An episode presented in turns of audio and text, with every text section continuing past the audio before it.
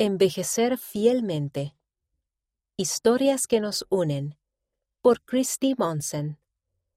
Podemos fortalecer a nuestra familia al compartir ejemplos de fe y valor, pasados y presentes.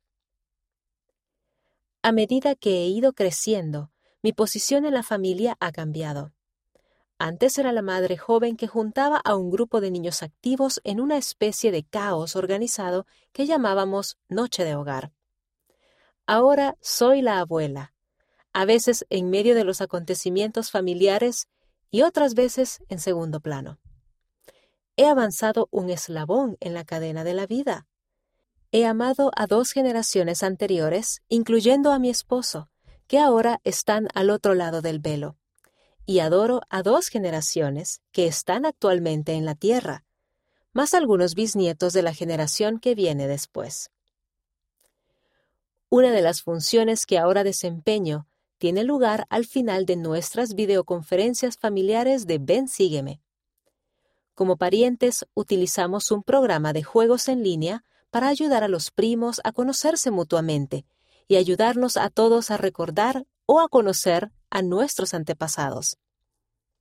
Al hacerlo, me he dado cuenta de que no solo nuestros convenios del templo unen a nuestra familia eternamente, sino que también lo hacen nuestras historias comunes de valor y fe. Inspiración del pasado. Creo que cada uno de nosotros tiene una historia de fe y valor para darla a conocer. Sin duda, aquellos que nos precedieron pueden inspirarnos conforme recordamos su espíritu y sus sacrificios. Por ejemplo, nuestra familia está agradecida por un joven, Christian Hans Monsen, que en el siglo XIX llevó comida a los misioneros encarcelados en Fredrikstad, Noruega. Ellos le enseñaron el Evangelio. El joven los sacó de la cárcel a escondidas, y ellos lo bautizaron en un fiordo una noche estrellada. Después de unirse a la iglesia, su padre lo echó de la casa, pero él se dirigió al valle del lago Salado para levantar a una posteridad recta. También nos inspira la historia de Joanna Kirstin Larsen. Durante su trayecto al Valle del Lago Salado, su compañía de pioneros, dirigida por Brigham Young, hijo, se encontró con un incendio que se propagaba en la pradera.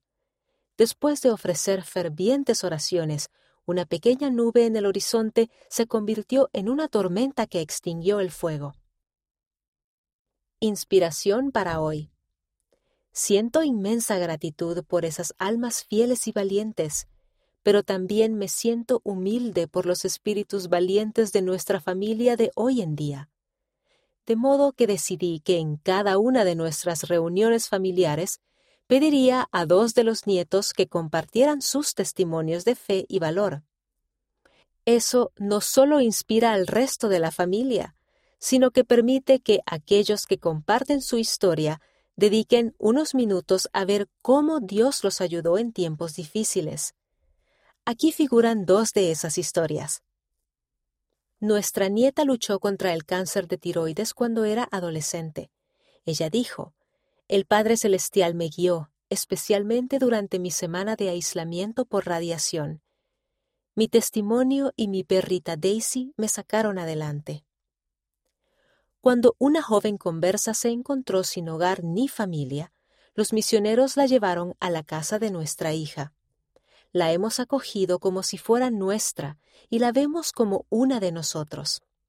Esa encantadora joven conversa dijo, He aprendido que aun cuando tengo miedo, puedo hacer cosas difíciles con la ayuda del Padre Celestial. Ella nos bendice con su actitud amorosa y alegre. En mi función de abuela, he aprendido una vez más que hay mucho que podemos hacer como padres y abuelos para fortalecer los eslabones de nuestra cadena familiar eterna. Compartir historias de fe y valor del pasado y del presente es una manera de ayudar a nuestros hijos y nietos a tener fe y valor al afrontar el futuro y es una gran manera de ayudar a volver el corazón de los hijos hacia los padres y las madres. La autora vive en Utah, Estados Unidos.